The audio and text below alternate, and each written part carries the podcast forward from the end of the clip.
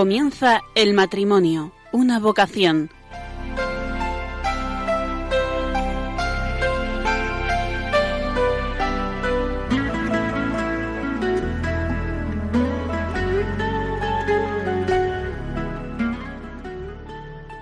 Buenas noches, queridos oyentes de Radio María. Empezamos una nueva edición del programa El matrimonio, una vocación. Como siempre, queremos agradecerles su compañía. Estamos en el mes de mayo, mes de las flores, mes de la Virgen, de la Madre por excelencia. Nos hacemos eco de las palabras del Santo Padre en referencia al año jubilar de la misericordia. Y desde Radio María, concretamente en este mes, en aquella obra de misericordia que consiste en vestir al que está desnudo, dar de comer al hambriento y dar de beber al sediento. En nuestro caso, desde nuestra humildad, vamos a aportar nuestra palabra y nuestra experiencia. Los que tienen la costumbre de seguirnos eh, saben que siempre les invitamos a compartir con nosotros una determinada actitud ante cada uno de los programas. En este caso, nuestra actitud sería, a la que les invitamos hoy, una actitud de elección, de posicionamiento, porque el tema que traemos esta noche no, merece menos. Educación afectivo-sexual en familia. Ante la vivencia de la sexualidad eh, no vale la abstención. Debemos elegir, debemos posicionarnos. Eh, es cierto además que ya lo hacemos continuamente, aunque no seamos conscientes, con nuestra manera de, de, vestir, con nuestra manera de sentarnos, con nuestras conversaciones, con el tono de nuestras conversaciones, con nuestra mirada. Con todo, estamos ya decantándonos por una determinada forma de vivir la sexualidad. Recordarán en el programa anterior hablábamos de la educación en familia como algo integral, fundamental, espontáneo, informal. Y comentábamos que era un derecho y era un deber. Pues ahora más que nunca las palabras derecho y deber cobran toda la fuerza. A veces los padres, los educadores, podemos tener la tentación de, ante el tema de la sexualidad, avergonzarnos o decir, uy, no, a mí me da vergüenza, yo no estoy preparado, y dejar la educación afectiva sexual en otras manos. Y es cierto que otras manos, otras buenas manos, como puede ser un director espiritual, un monitor, un profesor, puede, puede y debe aportar mucho. Pero la familia tiene un papel insustituible. ¿Por qué? Porque nadie mejor que, que dentro de la familia, que unos padres, los que pueden introducir al hijo eh, dentro del marco de la donación personal, dentro del marco de un amor comprometido y de un amor fiel y pleno. No nos engañemos, queridos oyentes, porque nuestros hijos, nuestros jóvenes, saben mucho más de lo que en un principio podemos pensar. Están rodeados, estamos bombardeados de, de, de imágenes, de conversaciones, y todo ello va calando en, dentro de nuestros pequeños y no tan pequeños y va generando, va forjando un patrón de comportamiento sexual que muchas veces no es el más deseable. Cuando hablamos y pensamos en la educación afectiva sexual, aparecen dos puentes ante los cuales uno debe posicionarse y debe elegir. Es cierto que uno puede optar por vivir la sexualidad de una forma en la que lo que domina son las pulsiones, el instinto sexual, la búsqueda del placer. Pero por otro lado tenemos otra opción y otro puente, que es el de la vivencia de la sexualidad desde un punto de vista que nos hace más dignos, más humanos, más plenos y por ende más felices. De todo esto es lo que vamos a hablar con los contertulios que nos acompañan, que nos acompañan hoy aquí. Vamos a ir reflexionando sobre todo esto que estamos introduciendo.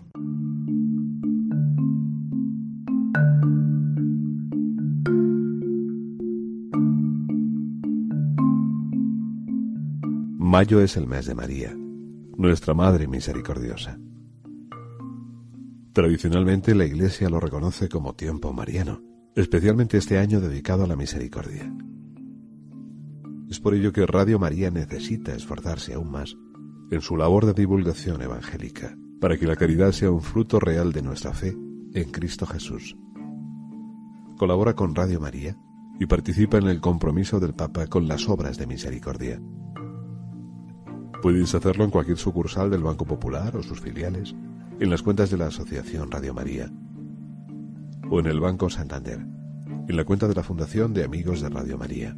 También puedes ordenar una transferencia bancaria un giro postal o un cheque a nombre de Asociación Radio María, enviándolo a Radio María, Paseo de Lanceros 2, primera planta, 28024, Madrid. O si lo prefieres, puedes llamar al 902 500 518 y te facilitaremos todos los trámites. Radio María, la fuerza de la esperanza.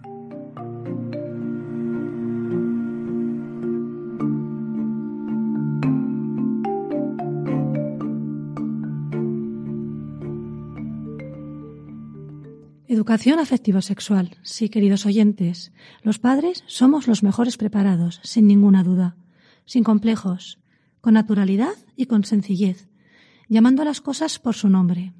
Y la vergüenza, olvidada en un rincón, como decían nuestros abuelos, ¿verdad? La vergüenza para pecar, ya que no hay nada turbio en estos temas, al contrario. Y además sin tardar mucho, porque si no cada vez será un poquito más difícil. Yo recuerdo cuando era niña en el pueblo de mi padre, en el Pirineo Alto Aragonés, allí los ríos son todavía cristalinos y uno se mete dentro de esas aguas heladas y puede ver los dedos de sus pies moviéndose e incluso puede ver los peces pasando delante de sus ojos. Pero cuando ya quiere coger uno con las manos, se da cuenta lo difícil que es. Pues fíjense, más difícil todavía es intentar coger a un chaval ya adolescente o joven para hablar de sexualidad. Por ello, el momento es, cuanto más pequeñitos, mejor. Es incluso preferible adelantarse que no llegar tarde, para evitar que se nos escapen como estos peces, ¿verdad? Que se les escurren entre las manos. Nos jugamos mucho, nos jugamos mucho, y ellos también. Tenemos el reto de que entiendan. Si conseguimos educar su mirada, si conseguimos que capten el misterio y que se asombren, ya no podrán pisotear su sexualidad. Se juegan mucho porque han de entender que sus cuerpos son templos sagrados, que son cuerpos para la eternidad, que son cuerpos para la gloria. Todo esto es lo que vamos a desarrollar ahora en la tertulia en la que enseguida vamos a, a presentarle.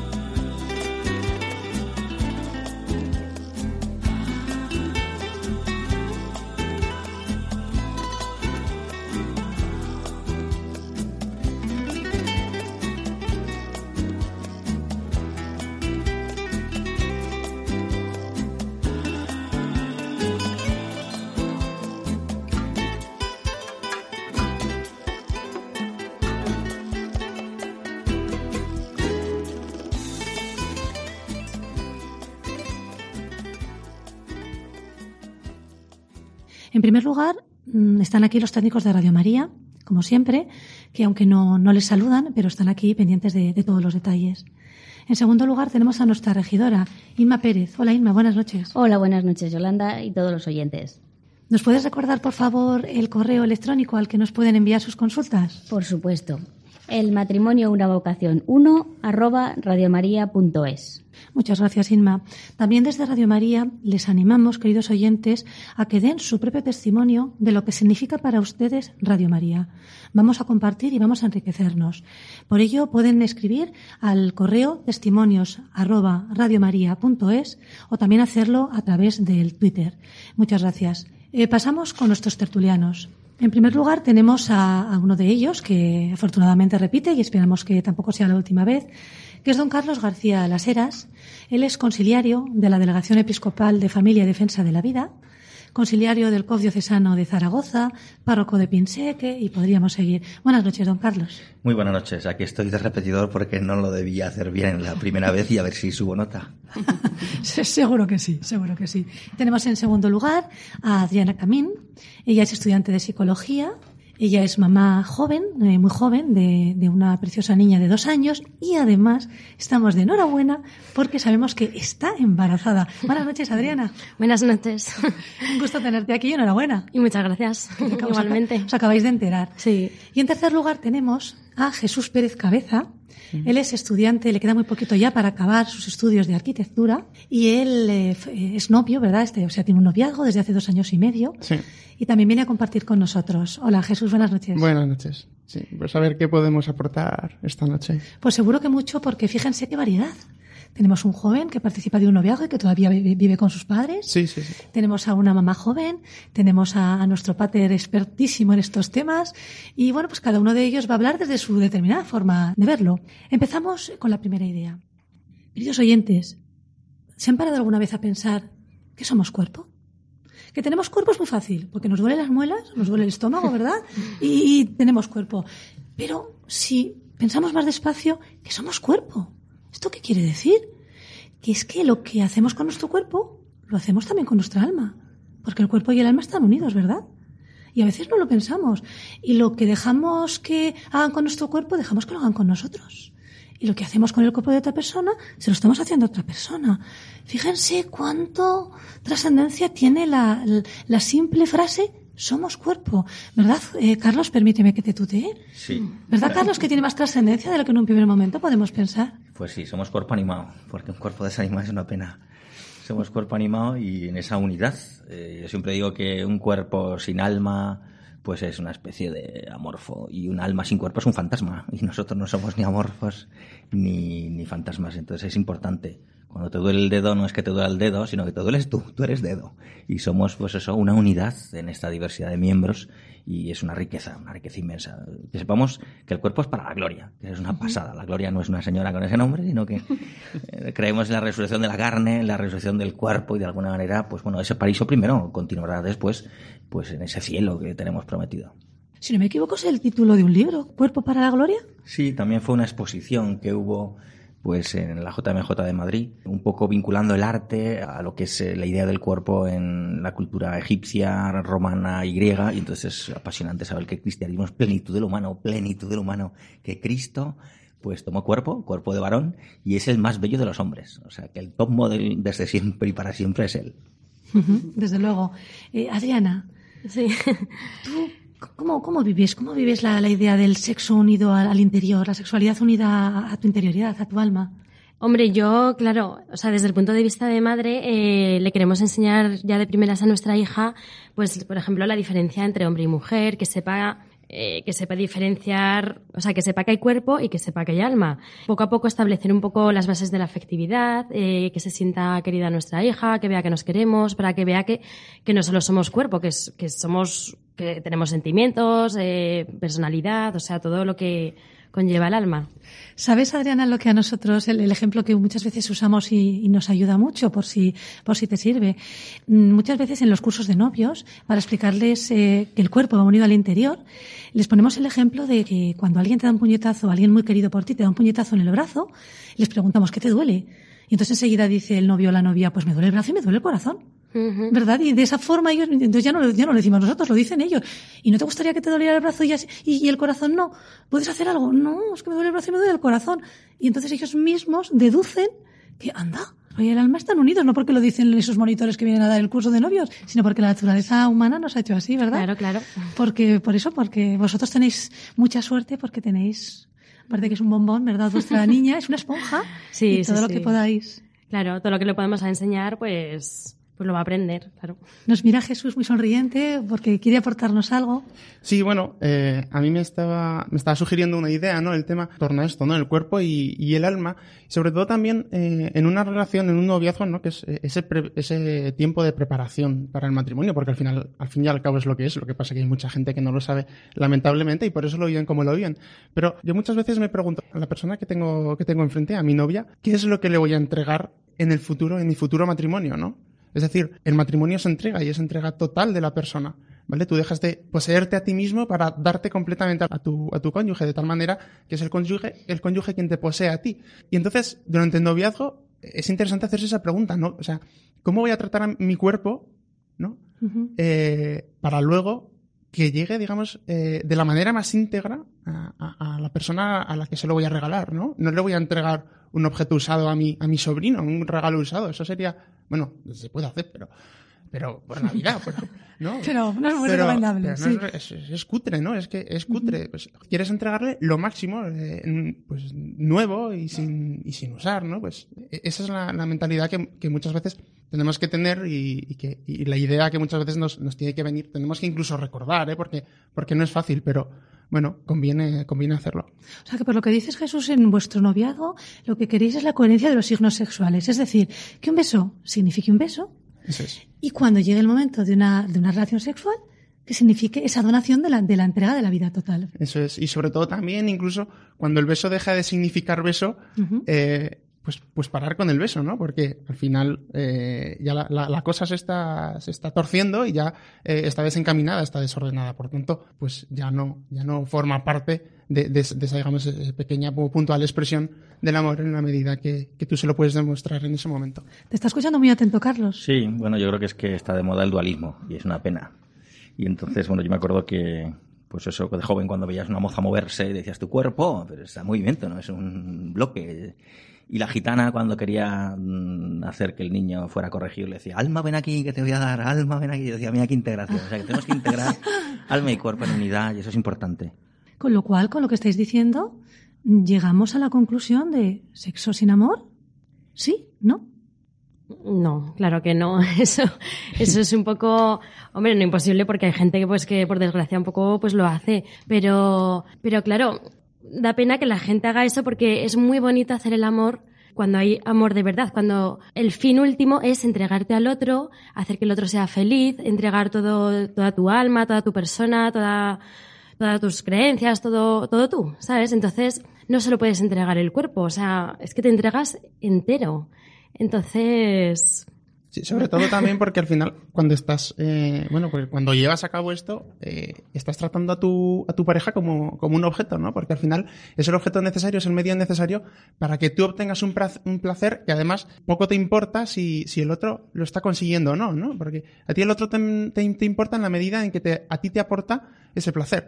De tal manera que queda todo como muy banalizado, ¿no? Es como decir, somos personas, no objetos. Eh, Estamos destruyendo la dignidad de, de nuestra pareja. Por mucho que me digan, no, no, sí, sí que nos queremos mucho y tal. Pues eh, si os queréis mucho, realmente, eh, yo también quiero a mi novia y, y precisamente porque le quiero sé esperar, ¿no? Y no adelanto acontecimientos y le quiero, además en plenitud. Y la querré en plenitud, bueno, pues en cada fase de, de, la relación amorosa, eh, de una manera, ¿no? Pero la plenitud absoluta, la redundancia, del amor es, es, a través de, de- del acto sexual. Y el acto sexual, pues no cae más que dentro del matrimonio. Así que es absurdo adelantar acontecimientos que no forman parte pues de, de una época que estamos viviendo, como es el noviazgo. O sea, Jesús, que tú uno de los regalos que le haces a tu novia, aparte de a lo mejor flores o bombones, también es el regalo de no cosificarla, sino verla en todo momento con, como Mm. una persona. Claro. Y ella a mí, claro, ella a mí. Sí, sí, sí, por supuesto, por supuesto. Por supuesto. Lo que pasa es que como sí. te tenemos aquí Sí, a sí, ti sí. y a ella no, pero eso, eso por supuesto, la reciprocidad la, la, la estamos considerando. Carlos, ¿querías aportar alguna cosita? Bueno, primero una constatación así más teórica, luego una más práctica.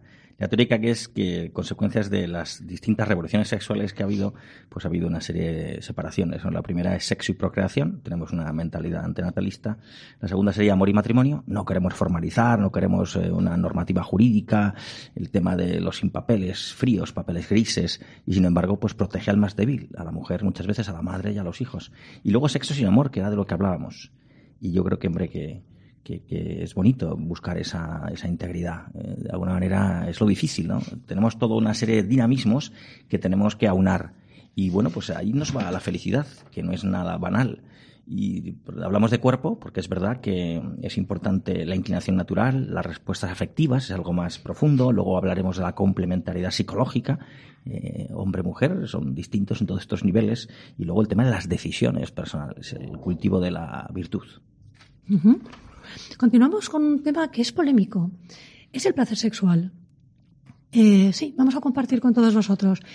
El placer sexual, ¿verdad? Eh, enseguida, cuando, cuando nosotros también en los cursos de novios, que la verdad que son fantásticos por, por lo que puedes compartir y la experiencia que te aportan, cuando, cuando preguntamos cuál es el objeto de la sexualidad, pues la mayoría de los novios, sin dudarlo, dicen el placer sexual. Y sin embargo, el placer sexual nunca debe ser un fin de la sexualidad, en todo caso sería una consecuencia, ¿verdad? Es decir, no, las- el, no es el objetivo. ¿Qué opináis vosotros de esto? Eh, pues mira, yo opino que, que, claro, que si el objetivo es el placer sexual, eh, ahí ya estás metiendo egoísmo. Entonces, al principio parece que no pasa nada, pero a base de un poquito de egoísmo, porque, claro, piensas en tu placer. Entonces, egoísmo, egoísmo, y al final es que eso destruye todo tipo de relación. Entonces, eso.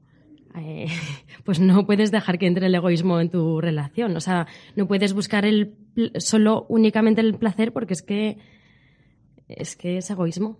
Porque me imagino que esto que estás comentando, Adriana, pues se puede extrapolar a cualquier otro tema de la, de la vida en común. Claro, claro. Estamos hablando de la educación, de la sexualidad, pero, pero efectivamente el egoísmo, ¿verdad? Claro, claro. cualquier otro tema de la. Desde las cosas más pequeñas de, pues, preparar el desayuno al otro, que, o yo qué sé, de poner lavavajillas, pues yo no lo quiero hacer, pues yo tampoco, tal. Claro, es que el egoísmo se mete en todo tipo de cosas. Sí, queda muy claro, pero sin embargo el placer sexual es algo bueno porque está creado por Dios. Entonces, Carlos, ¿cómo podemos integrar integrar ese placer sexual que debe ser bueno? Bueno, es que yo creo que los fines del matrimonio, del amor conyugal, pues son primero la unión de los esposos, eh, esa comunión, y luego está pues el tema de la fecundidad y educación de los hijos. Eh, además, eh, son unos significados que tienen que estar unidos. hemos hablado del aspecto unitivo y procreativo. ¿Por qué no solo placer? Bueno, pues que buscamos un amor humano y, hay veces que, uno se sacrifica por el otro con dolor y el dolor se convierte en amor. No hay amor sin cru ni cru sin amor. Son las dos palabras claves que están ahí en la misma moneda. El amor tiene que ser total, el amor tiene que ser de alguna manera fiel, exclusivo y fecundo. Esas son un poco como las cuatro características del auténtico, de la verdad del amor conyugal. Luego hay mucha apariencia. ¿Y qué pasa? Pues que la apariencia al final pues no llena, no llena. ¿Y qué, cuál es el peligro de buscar solo el placer? Bueno, pues que en una relación de dos podemos vivir el egoísmo de dos. Y eso es una aberración, eso es una cosa que al final acaba mal sí o sí y queriendo acariciar acabamos arañándonos, buscando solo el placer, pues al final el placer genera una dinámica que no sacia. Entonces cada vez necesitas más y te creas una adicción y va aumentando y va de alguna manera destrozando pues lo que es la entrega, la donación total, que es la hermosura y eso que vivimos de intentos. Pero eh, es importante disfrutar de las cosas buenas, pues tiene que estar unida siempre verdad, bondad, belleza. Esa es la clave, ¿no? Esa unidad. Cuando solo buscas placer, te estás dejando otras cosas en el camino. Pues Sobre todo también, perdona, eh, es que me viene a la cabeza. Eh, claro, estamos como un, poco en una cultura, ¿no? De, de pues de ese, del, del, del, placer, de la satisfacción, de, de, la inmediatez, ¿no? Eh, lo queremos todo ya. Y bueno, cuanto antes mejor, ¿no?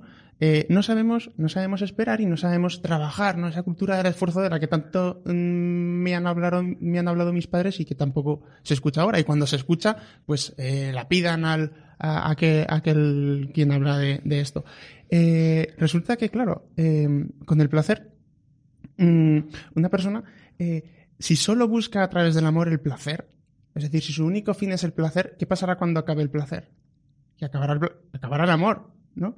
Entonces, yo entiendo que, eh, pues lamentablemente, muchos eh, matrimonios se rompen precisamente porque es que su amor, eh, su, amor lo han puesto en unos cimientos tan, tan endebles y tan temporales como es el placer, y, no tanto en la voluntad, ¿no? En el querer quererse, que, que, al final, en cuanto desaparece, cuando, cuando ese cimiento se, se, se, desvanece por, por el agua, pues el edificio entero se cae, ¿no? Cuando realmente la voluntad de, amar a la otra persona y de darte plenamente a ella, lo que eh, va a sujetar ese amor. Y cuando el placer desaparezca, porque va a desaparecer, eh, pues el amor siempre, siempre, siempre quedará.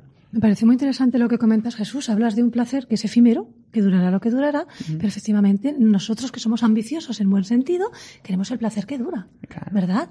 Y luego también me ha gustado mucho, como ha explicado Carlos, lo del placer, porque llegamos a la conclusión de que el placer sexual es bueno si está supeditado a otro placer más grande que es expresar el amor.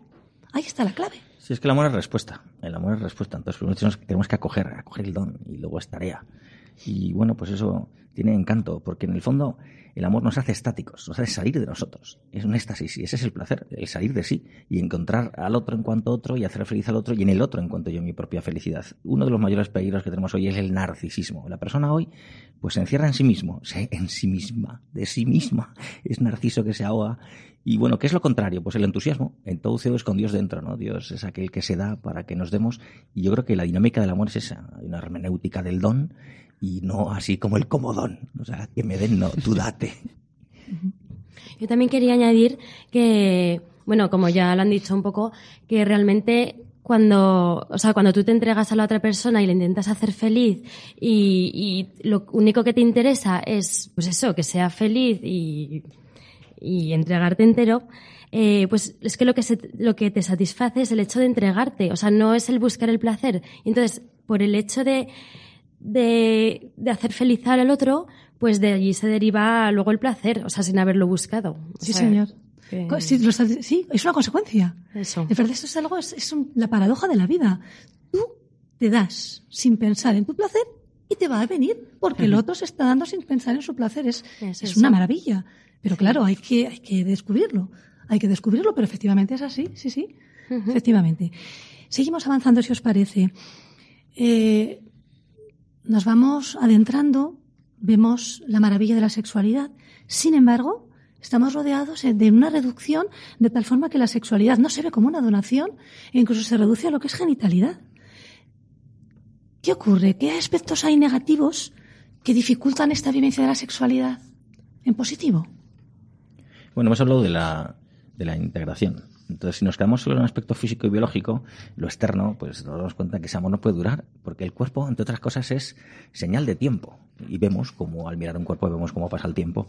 Y bueno, pues eh, sin embargo el cuerpo mm, pues tiene también esa dimensión también psicológica, afectiva, que eso va creciendo. Tiene la dimensión intelectual, la dimensión espiritual. Por eso yo creo que tenemos que educar en, en, lo que llamamos ahora pues esa inteligencia emocional y los lenguajes ¿no? del cuerpo, el lenguaje del amor. Somos un poco analfabetos afectivamente. Y es interesante, ¿no? La gente quiere contacto físico y eso es bueno. Es una forma de comunicar y recibir afecto. Y además, todos queremos caricia. ¿Cuántas veces discutimos por tener razón? Y en el fondo queremos caricia. El Papa habla de la revolución de la ternura. Luego también necesitamos contacto. Contacto, contacto. Contacto, contacto. Necesitamos un contacto sencillo, directo, cálido. Y por eso el abrazo, el beso. Pero luego mm, el regalo, el regalo, que no solo hace falta que sea físico, mm, es bueno que sea mm, útil y que de alguna manera nos invite a la fiesta, las palabras. Fijaros qué daño podemos hacer y qué bien con las propias palabras de cariño, ¿no? Cómo comunica el amor. Hay gente que es experta en esto y yo creo que en eso todos tenemos que aprenderlo, todos los hombres. Antes se decía, no, no llores, no manifiestes afecto. Y sin embargo, yo creo que en eso vamos poco a poco cambiando. Y luego en actos de servicio, yo creo que una de las cosas que, porque el servicio te hace salir de sí. O sea, ¿qué es lo que más humaniza? Pues humaniza eh, el tema de trato con pobres y con enfermos. Eso humaniza. Nos eh, ayuda a aprender a amar. Yo creo que cuando el Papa habla de que los pobres no se evangelizan, pues es muy bonito. Sí, claro que sí, Carlos. Eh, seguimos avanzando en el proceso amoroso. sabemos que hay una atracción sexual inicial a la que sigue un enamoramiento y podría parecer que nos quedamos ahí. ¿Nos quedamos ahí o queda algo más? No. Lo más importante, ¿no?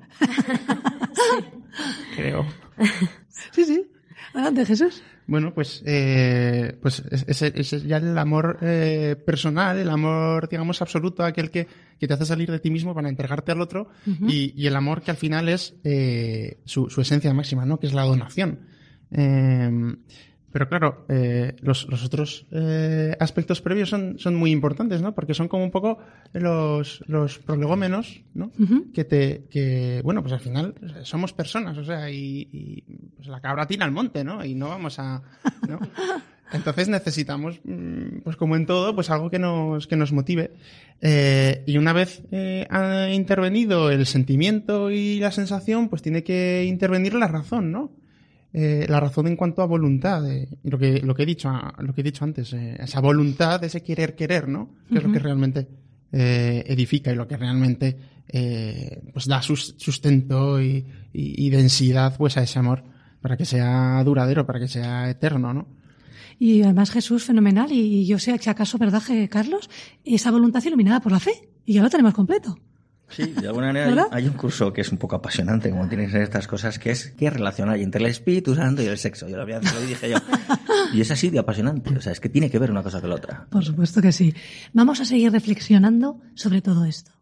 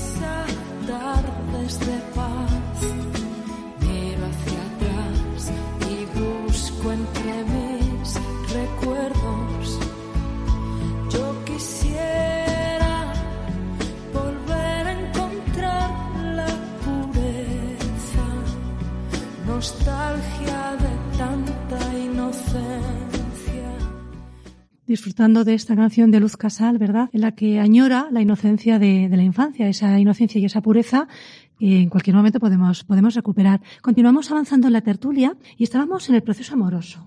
Nos había comentado estupendamente Jesús eh, cómo faltaba ese amor comprometido, no solamente esa atracción sexual y enamoramiento, sino ese amor comprometido y ese amor absoluto en el que la relación sexual tiene su pleno sentido, ¿verdad? Sí, Carlos.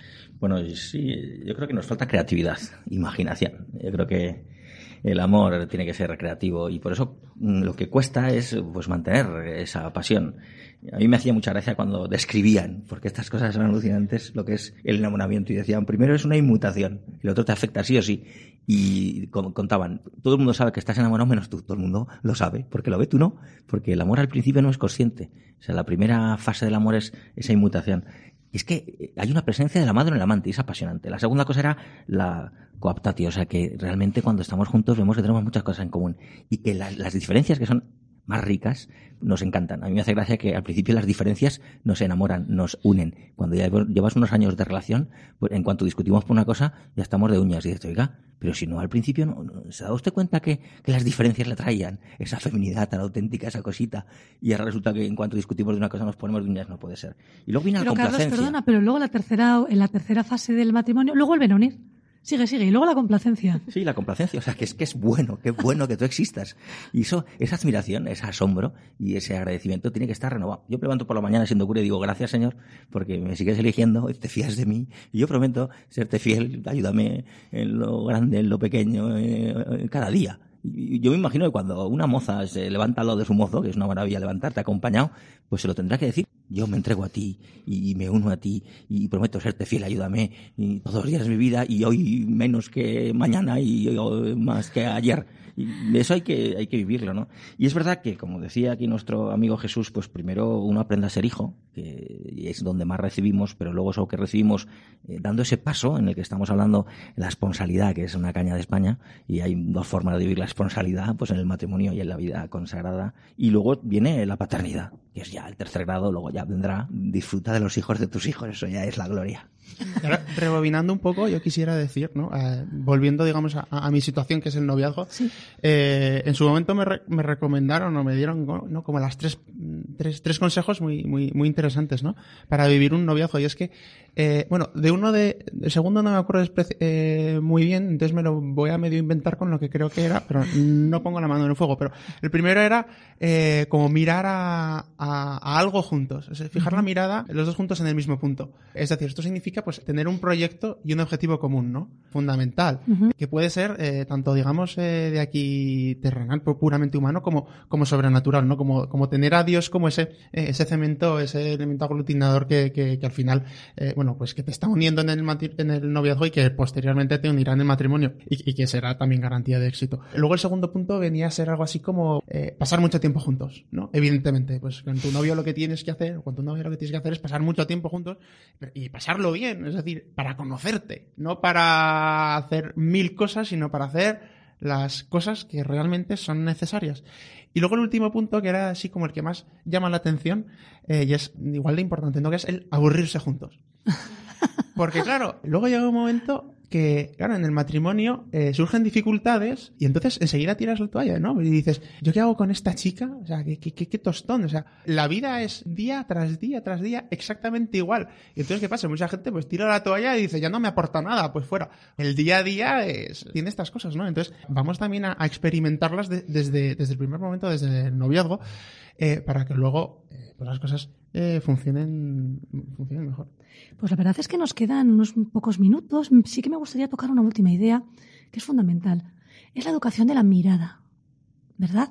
Para saber mirar al otro, no como un objeto del que yo me puedo servir o puedo utilizar, sino como una persona a la que puedo hacer feliz. Eh, ¿Cómo podemos hacer para levantar esa mirada? Venga, ¿quién se anima en esta última idea? Lo primero, salir de nosotros mismos. O sea, eso es fundamental. El desprendimiento, ¿no? Lo, lo malo de esto es que es muy fácil decirlo, pero luego cuesta mucho. Lo que pasa que, que precisamente también para eso está el noviazgo, ¿no? Para, pues para ponerlo, para ejercitarlo. Si no lo ejercitas, pues luego pues vienen los fracasos. Así que eh, lo primero de todo, salir de uno mismo y, y, pensar única y exclusivamente en el otro, porque al final la, eh, esta, esto que va a ser, que ahora somos dos, en el uh -huh. futuro seremos uno, ¿no?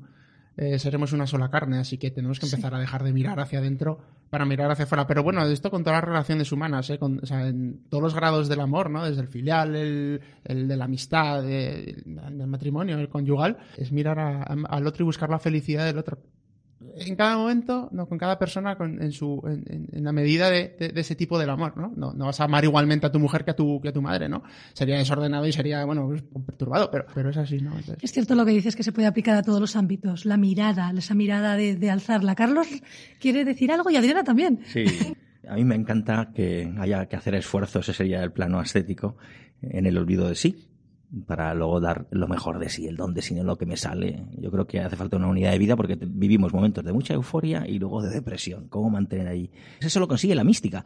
O sea que el cristianismo es más regalo, don, acogida que puro esfuerzo. Y es bonito ¿eh? porque nos falta mucha mística, la mística del amor. Yo creo que los limpios de corazón verán a Dios, ¿no? Y con esa mirada en Dios miraremos con transparencia a los que somos imagen y semejanza de Dios, hombres y mujeres. Y yo también quería añadir que, mm, bueno, por propia experiencia, eh, los esposos que rezan juntos, bueno, cuanto más cerca estás de Dios, más amor experimentas y más amor tienes para darle a tu marido. Que sinceramente eso es lo que nos pasa entre mi marido y yo, que cuanto más rezamos, más nos queremos. Es una pasada. Sí, es verdad. Y, y claro, pues más quieres estar con él y pues llega un momento que necesitas entregarte al otro. Entonces, bueno, pues eso, eh, el amor tiene tres caras, la física, la psicológica y la espiritual. Entonces, una forma de como de hacer un mix con, todas, con estas tres caras es hacer que, que, el amor se mantenga vivo, que se mantenga viva la chispa, ¿no? Y creemos, por ejemplo, mi marido y yo, que está muy bien crear hábitos de cercanía y pasárselo bien juntos. Entonces, uh -huh. pues hábitos de cercanía más físicos, como la distancia corporal, pues que tener cuidado con ella porque produce distancia afectiva. O sea, pues tocarse, mirarse a los ojos, rozarse. Y también trabajar el amor en el día a día, pues mandar mensajes, llamadas, hacer una buena comida. O sea, eso hace que favorezca el encuentro íntimo, que es lo que hace que el matrimonio cobre sentido. Y sí, luego Jesús. también quería apuntar el tema de, del sacrificio, ¿no? Dentro de, de esa relación de, de, amor, porque al final, eh, yo hablando con amigos míos, como que, bueno, se quedan súper extrañados, ¿no? Por cómo vivo yo el noviazgo, porque al final es una, casi, digamos, una constante renuncia. Pero lo que ellos no entienden es que eh, el sacrificio hecho por amor reporta luego una felicidad que no es la felicidad esa efímera que, que, te aporta, digamos, por ejemplo, la relación sexual con tu novia en ese momento, pum, y ya está, porque luego te quedas vacío, sino que es una felicidad que, que dura, que dura en el tiempo y que realmente vale, eh, y que realmente ata. Es la verdadera libertad, desde luego, sí. San Juan Bosco era un gran enamorado y enamoraba, enamórate de Cristo y no te dejará, y él decía, amad aquello que amen los jóvenes y ellos aprenderán a amar lo que vosotros queréis que amen. Yo creo que el interés por la persona, ¿Cuántas veces en esta sociedad somos muy utilitaristas? Buscamos a alguien por algo. Y es esa gratuidad del amor, que eso hay que aprender. Y, eso se educa, y desde muy pequeño, si no luego pues uno se hace ególatra y piensa que el mundo gira alrededor de sí y te das cuenta de que el amor te descentra y por eso, pues no, buscar, buscar esa fuente de amor, yo creo que es lo que nos renueva, lo que nos refresca, ¿no? A mí me encanta pues ese Romanos 8, ¿no? Eh, si Dios contra nosotros, ¿quién contra nosotros? Pues sí, tenemos problemas, dificultades, pero en todo eso podemos salir invictos, pues porque Él ha ganado por nosotros. Nada nos separará del amor de Dios. Pues fíjense, queridos oyentes, cómo hemos tocado el, la realidad de que somos cuerpo, más de lo que en un momento nos podríamos haber imaginado, cómo hemos colocado el placer sexual en su justo lugar, cómo nos hemos maravillado con la donación absoluta que significa la sexualidad, cómo conocemos el valor de la espera y cómo podemos hacer para tener la mirada alta.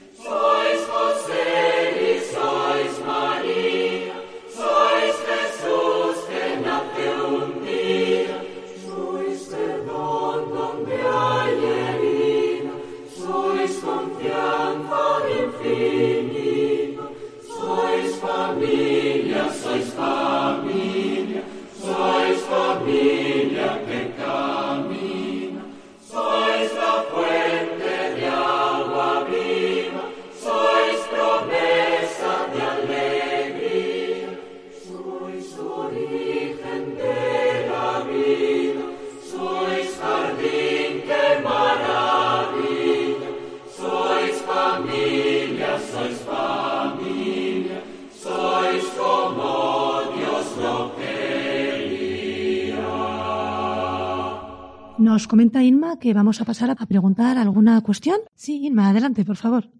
Hola, buenas noches. Hace tres semanas que entró una, pregunta y esta noche se la voy a comentar a, a don Carlos, ya que está aquí. Dice así, hola, buenas noches. Me he animado a escribir porque ayer escuché, hablando de la semana anterior o del mes pasado, perdón, el programa y hablaban de discernir si el vínculo matrimonial está o no en un matrimonio.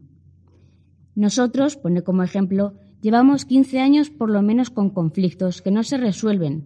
Ni nos separamos, ni estamos juntos, es como la nada. Aunque por algo será. En este tiempo y hace unos siete años, como consecuencia de la incomunicación y falta de resolución, decidí separarme, aunque externamente no lo dije. Llegamos a vivir en casas separadas tres años, y allí, fruto del silencio de la oración, tuve una especie de flash del significado del matrimonio y vi que debíamos intentarlo. Conseguí volver a casa, aunque él no quería, pero me colé. Hemos visitado tres COF, separados, juntos, psicólogos, mediadores, confesores, nada. Y agotados vivimos juntos, pero sin nada o intentando que haya paz, y apenas lo conseguimos. Seguramente, y lo pone como entre comillas, es nulo nuestro matrimonio, pero oí al obispo Munilla que incluso así se puede sanar. Su pregunta es cómo, qué les parece y gracias cuando nos dé la respuesta si don Carlos nos la da. Bueno, no hay recetas, no hay fórmulas. Yo creo que el Señor nos dice que tenemos que tener un corazón sencillo y un corazón humilde. Y uno dice, ah, eso es fácil. Pero el mundo te dice, antes muerto que sencillo. Y la humildad, pues hombre, yo soy el más humilde. Enseguida tenemos que recomenzar.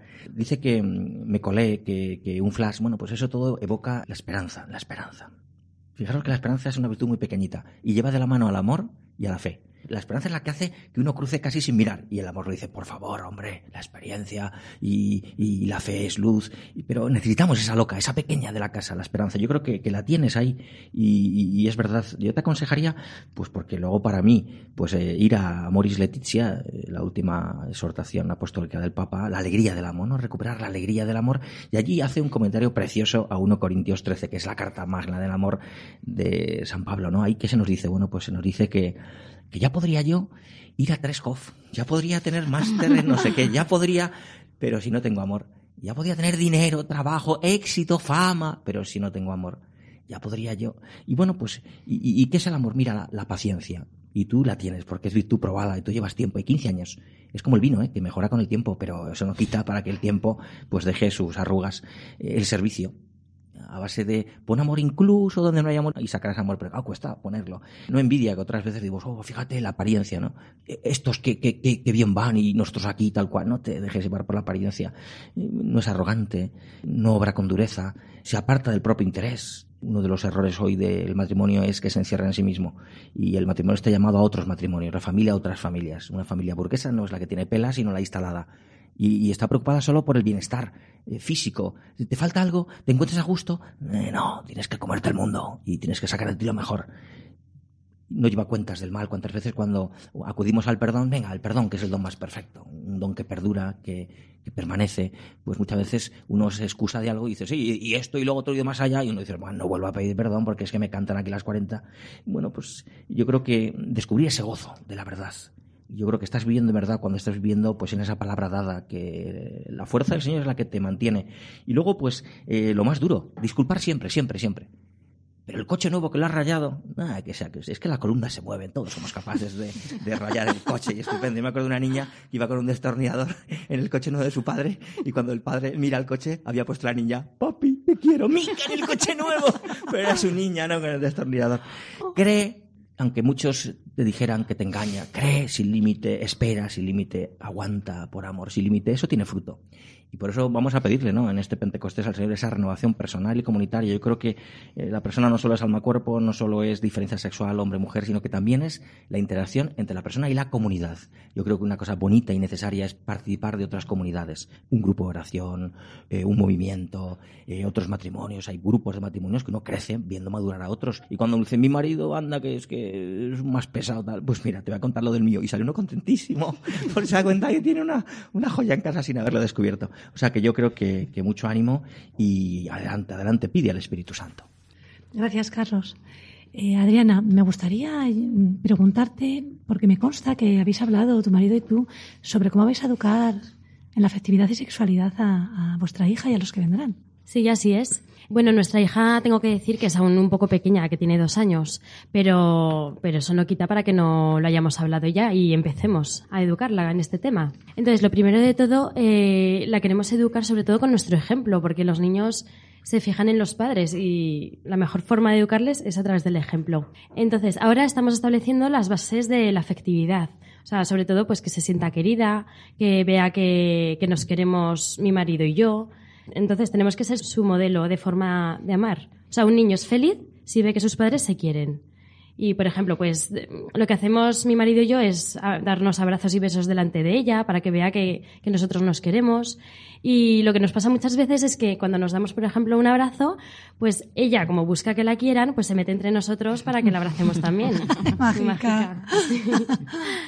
Luego eso, ahora en la primera etapa que es así un poco pequeña. Luego también tenemos pensado que cuando sea ya un poco más mayor, pues ya tener conversaciones claras, concretas y directas desde la diferencia entre hombre y mujer o cosas que no puede llegar a la adolescencia sin saberlas, porque porque en vez de buscarlas en sus padres que le van a decir lo que está bien y la verdad, pues las va a buscar en sitios que puede estar la información muy tergiversada. Entonces, pues desde explicarle, pues eso, desde hacer el amor, eh, pues los tipos de besos, no sé, los que digamos están bien dentro del noviazgo, los que ya pasan a, a otro estadio que sería ya más para el acto sexual y explicarle un poco la trascendencia que tiene todo, todos estos temas y, la forma que le afecta para amar a su Pues me parece que marido. vais a empezar muy pronto porque empezará a crecer la tripa y empezará a preguntar. Así que antes de lo que os lo esperéis, empezará a preguntar cómo ha llegado hasta allá, cómo va a salir. Bueno, esto es una maravilla. Quiero agradecer a estos contertulios su presencia aquí, don Carlos García, Adriana Camín, Jesús Pérez. Muchas gracias por, por acompañarnos esta noche. Eh, fíjense, queridos oyentes, qué maravilla. Eh, queremos conseguir que nuestros hijos y que nuestros jóvenes también se asombren y se maravillen como nosotros. Así será difícil, será imposible que, que jueguen y pisoteen su sexualidad. ¿Qué objetivo tenemos muy claro? Que aprendan a decir que no. Además es curioso porque a mí no me gusta nada la palabra no, pero en este caso sí. Objetivo, que aprendan a decir que no. Pero fíjense que no es un no timorato, de miedo. Ay, que tengo miedo a quedarme embarazada. Ay, que tengo miedo al que dirán. Ay, que tengo miedo a una enfermedad de transmisión sexual. No, no, no, no, no, no. Es un no muy positivo. Es un no con la cabeza muy alta, con la mirada muy limpia, ¿verdad? Es un no que en el fondo es un sí. ¿Un sí a qué? A elevar mi mirada ante el otro, como muy bien nos explicaba este joven Jesús. Un no que es un sí a la colocación de placer en su justo lugar. Un no que es un sí a la libertad que da el control de los impulsos. Y un no que en definitiva es un sí al amor de voluntad, al amor de entrega y al amor eterno. Nos despedimos, queridos oyentes, en la confianza de que ustedes, como nosotros, habrán optado por la pureza de su mirada y por la pureza de, la vida. Sabemos que estamos hechos para amar y para ser amados y que de esta pureza y de este respeto y dominio de, nosotros mismos es de donde brotará el amor, el amor verdadero y el amor eterno. Tenemos a la Madre, estamos en Radio María y la Madre nos mira con su mirada limpia, con lo cual la victoria está asegurada. Eh, muchísimas gracias, y buenas noches y hasta dentro de cuatro semanas.